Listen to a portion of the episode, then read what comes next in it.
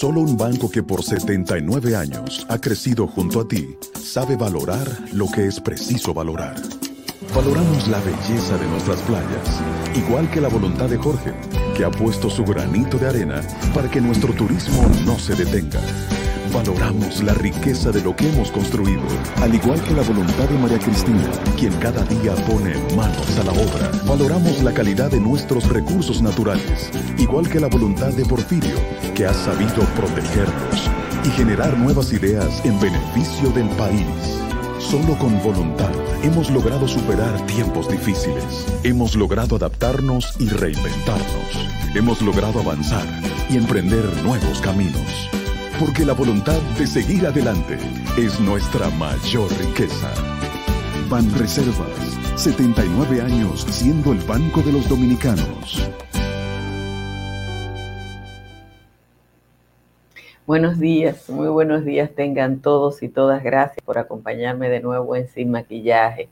Este es un ejercicio de periodismo posible porque ustedes buscan este espacio cada día.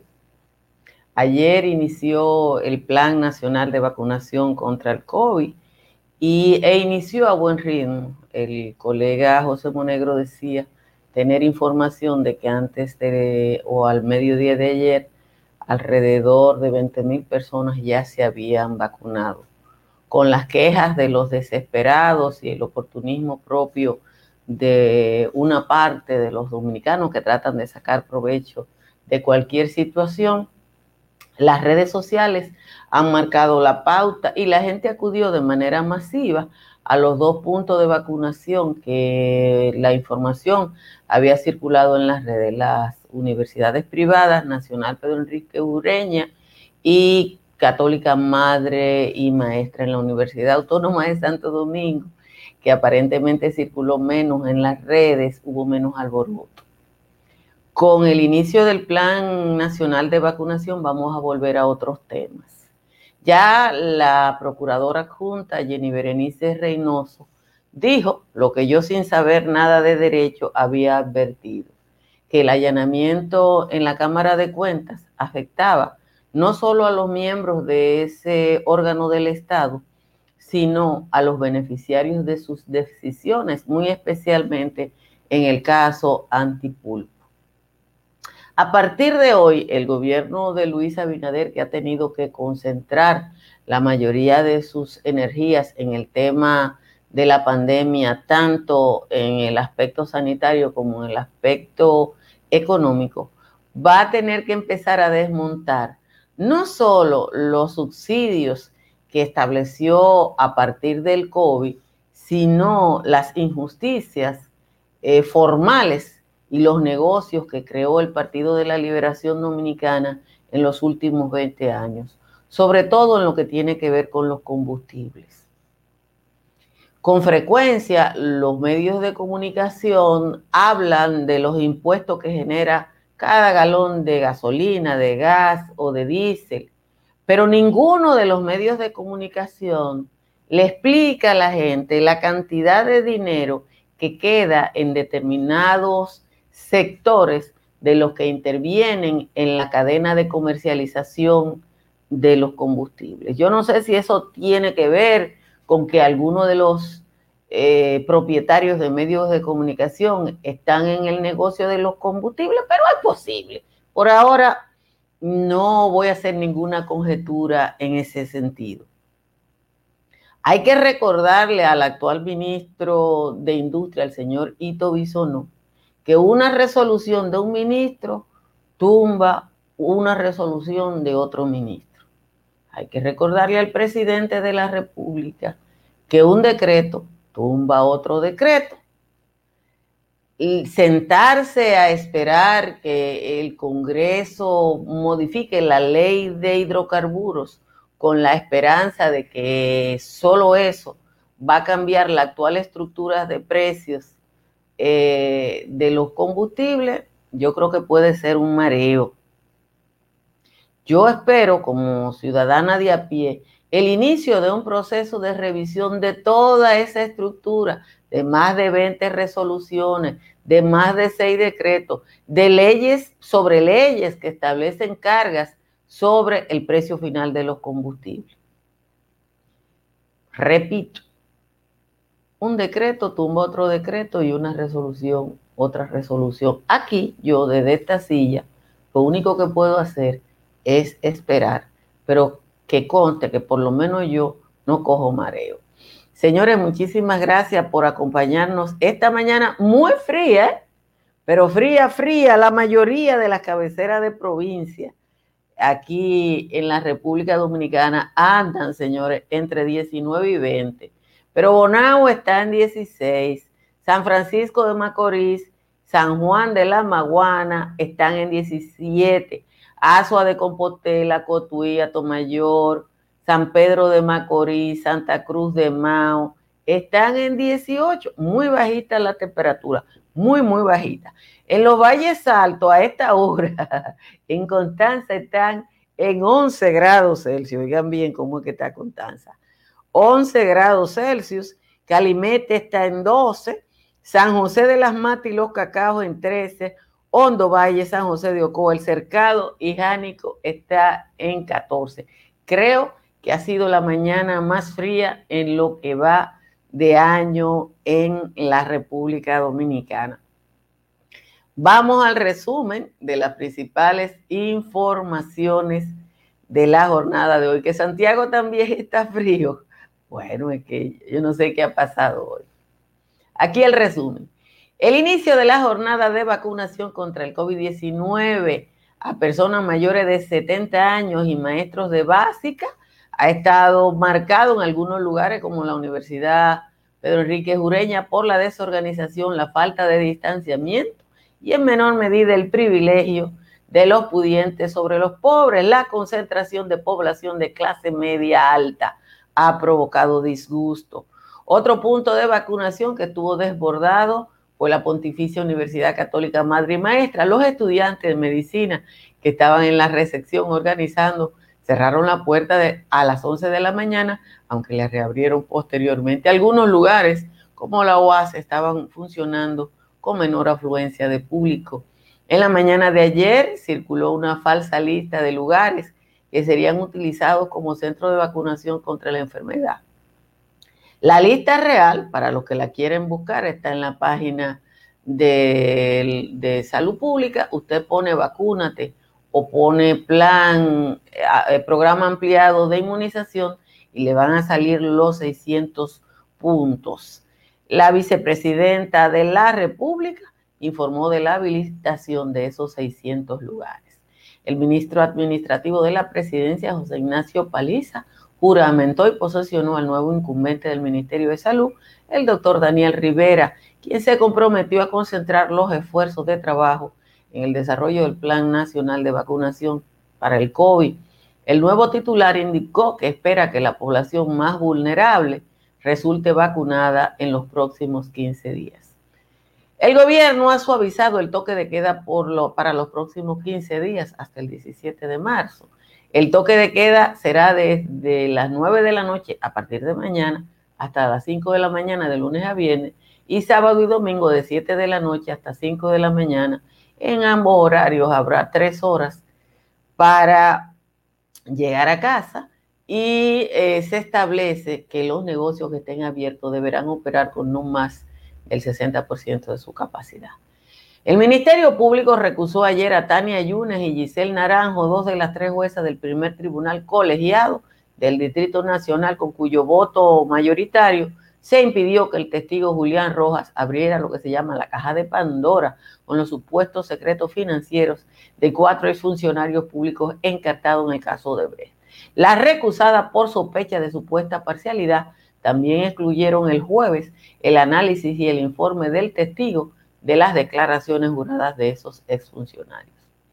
La directora de persecución de la Procuraduría General de la República, Jenny Berenice Reynoso, reveló que durante el allanamiento a la Cámara de Cuentas fueron recopiladas evidencias que vinculan directamente a implicados en la operación antipulpo y empeora su situación. Agregó que también encontraron evidencias que vinculan a otras personas que próximamente podrían ser sometidas a la justicia, a dormir con ropa. El Partido de la Liberación Dominicana juramentará su nuevo comité central el próximo domingo y elegirá presidente, secretario general y a los miembros del comité político. El orden de elección iniciará con el presidente o presidenta, seguirá con secretario o secretaria general y terminará con los nuevos miembros del CP.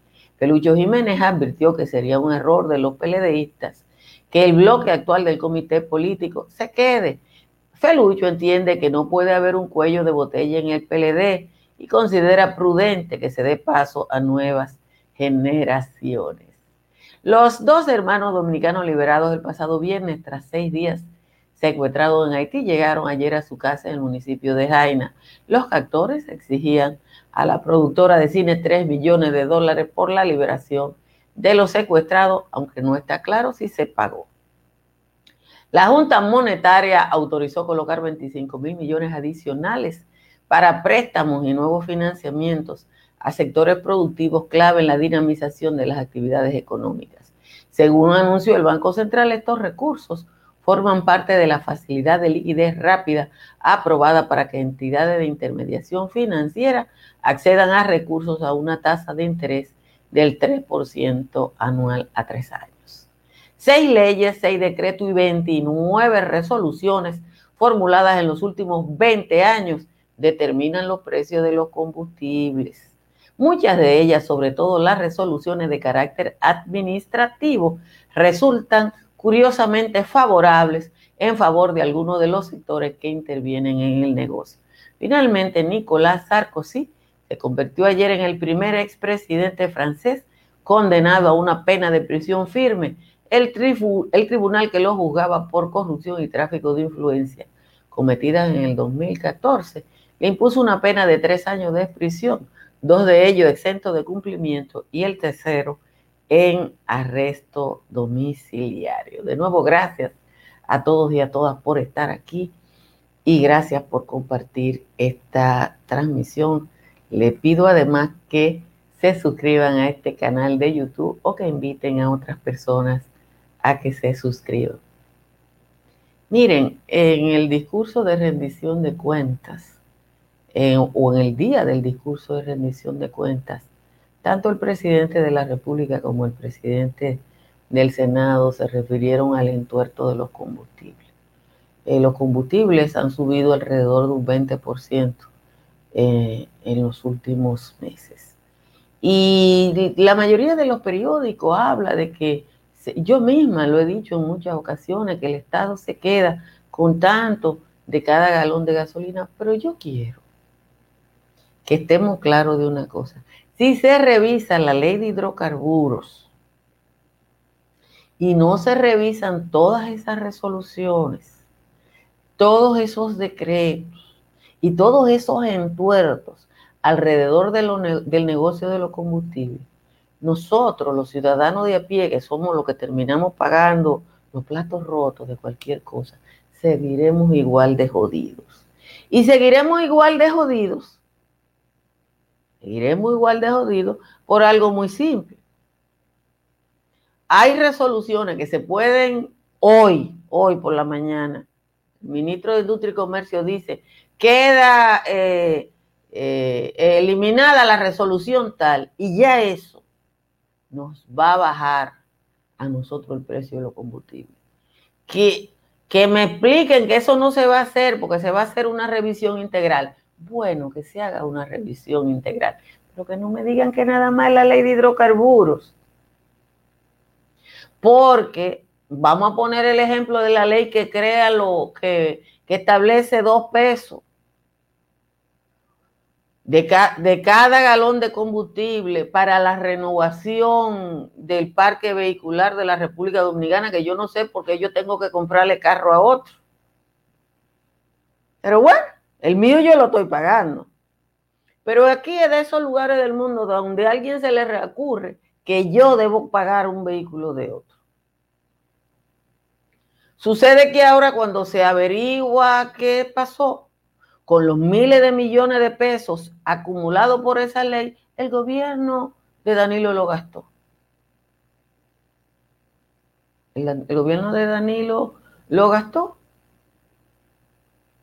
Y yo no le puedo pedir a este que busque lo que Danilo gastó. Entonces yo quiero que me digan que esto es un proceso que el gobierno de Luis Abinader tiene apuro en resolver, que a uno le están dando en la madre con cada galón de gasolina y de diésel, y se lo dice una que no gasta mucho, porque yo no soy una que prende el carro para ir al parque. Yo tengo vecinos, el parque me queda al frente, pero yo tengo vecinos que prenden un carro, viven a, a dos cuadras del parque y lo prenden para ir al parque.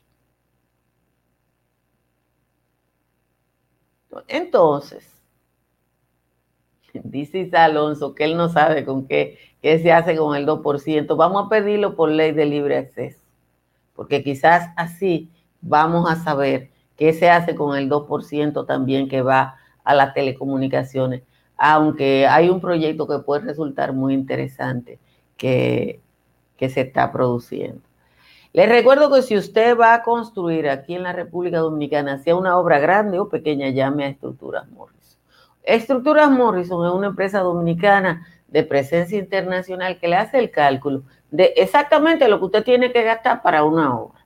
Así que usted no va a gastar más en varilla, más en cemento, más en cable, más en lo que sea. Lo llamaron de Dubai, por ejemplo, para la consultoría de esta torre, la torre Yumeira Gate de 80 pisos por allá. Y antes de que lleguen la lluvia, porque ya vienen por ahí, llame a un IMPER para que le chequee cómo está su techo. Un IMPER está en el 809-989-0904 y muérase de la risa o ríase con la muela de atrás, como yo que pagué 300 pesos de factura eléctrica gracias a la instalación de paneles solares de Trix Energy. Trix Energy está en el 809-770-8860 y siete. Si se va para la Florida, llame a Tamara Pichardo.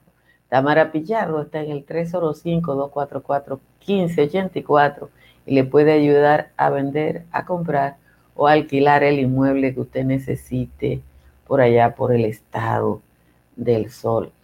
Mire, eh, yo espero que el gobierno inicie, además de la publicación de los 600 puntos donde se está vacunando, que inicie una campaña de información eh, indicando dónde están los puntos, aunque los pueblos pequeños la gente lo sabe, eh, y además qué grupo de edad tiene que ir a cada lugar. Normalmente el vivismo eh, de los dominicanos se, expresa en este tipo de cosas y, y es oportuno, muy oportuno aunque en la mayoría de los sitios las cosas están pasando con tranquilidad. Me recuerdan que no he leído la décima, aquí está la décima. Mírenla, aquí dice el señor Juan Tomás. Al sucesor de Plutarco, Luis no lo había decidido, o tal vez para evitar ruido o para mostrarse parco. El intento de desfalco con lo de la jeringuilla puso en jaque a una gavilla que venía con la intención de imponer la corrupción como guerra de guerrillas. Querían quedar chin a chin y mantenerse en el Estado desde uno u otro entramado como el jefe de Crispín, pero llegó el Chapulín y puso a todo el mundo en jaque, haciendo igual que Mandrake y su ayudante Lotario lo sacó del escenario con un edicto de jaque. Ahora por fin ya tenemos al famoso sustituto del insufrible Canuto que se plumió por blasfemo. A mí ya me llegó el memo que nombra a Daniel Rivera, quien nadie sabía quién era, hasta que oportunamente lo señaló el presidente para que ondee la bandera. No sabemos ciertamente, aunque tengo mi sospecha, si este irá a cubrir la brecha del cesanteado incumbente. Yo creía que el presidente, que ya puso un sustituto, dejaría pasar el luto de Arias y el exdiputado y que este nuevo señalado, quiera Dios, no sea tan bruto. Esa es la décima hoy del señor Juan Tomás. Hoy es de esos días que él se pasa de ácido. Que si Danilo Medina estaría, viviera en Francia, le tiran cadena perpetua. Miren, por allá, por los países, se respetan las leyes. Y yo le digo una cosa, y se lo digo a ustedes todos los días.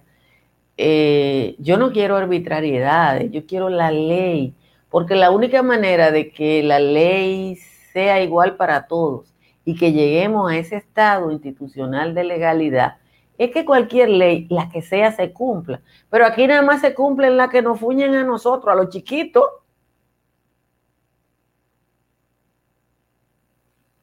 A los chiquitos, porque las otras leyes son así, miren la ley de los dos pesos para el, para el, el remozamiento del parque vehicular. Se gastaron esos dos, esos dos pesos por, tú sabes, los galones de gasolina, los dos pesos que yo he pagado por galones de gasolina.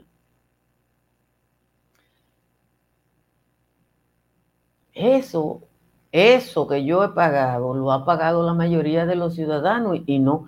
Pero cuando la ley no favorece un sector, entonces esa ley no se cumple. El presidente del Barça está preso por el Barça gay. A Sarkozy lo tienen en prisión domiciliaria desde ayer. Pero eso habla de estados con fortaleza institucional. En España la gente del PP anda tirando brinco. ¿Que qué le pasa a Ramón Alburquerque que quiere gobernar el país? ¿O él es un sabio? Él mismo dice que es un sabio. Ramón Alburquerque tiene un programa en la Z que se llama Los Sabios. Y ahí él habla de cualquier cosa. Lo que sí es verdad que en el gobierno de Danilo Medina, lo cual no es un delito, él estuvo cobrando como consultor de Punta Catalina y estaba siendo un opositor al servicio del gobierno. Eso no es un delito.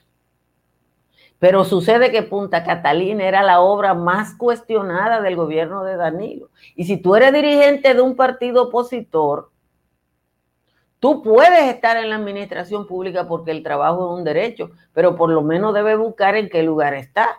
Porque yo defiendo que la gente trabaje en el Estado. Porque el Estado no puede ser para el partido que esté en el poder, pero hay trabajo y hay trabajo. Hay trabajo y hay trabajo. Entonces tú no puedes estar con Dios y con el diablo. Simple y llanamente no se puede estar. Entonces, eh, hay que estar claro en eso. Ahora, hay gente que quiere dirigir el Estado desde las redes sociales y hay gente que se cree que somos tontos con P. Hay gente que cree que... Aquí hay que desmontar una serie de, de gravámenes, de tasas que fueron estableciendo y que fuñen a la gente. Y le voy a decir una cosa, que eso me lo dijo un exdirector de, de impuestos internos. Muchos de esos gravámenes para el Estado son insignificantes, pero para algunos sectores económicos son trascendentes. ¿Ustedes entienden?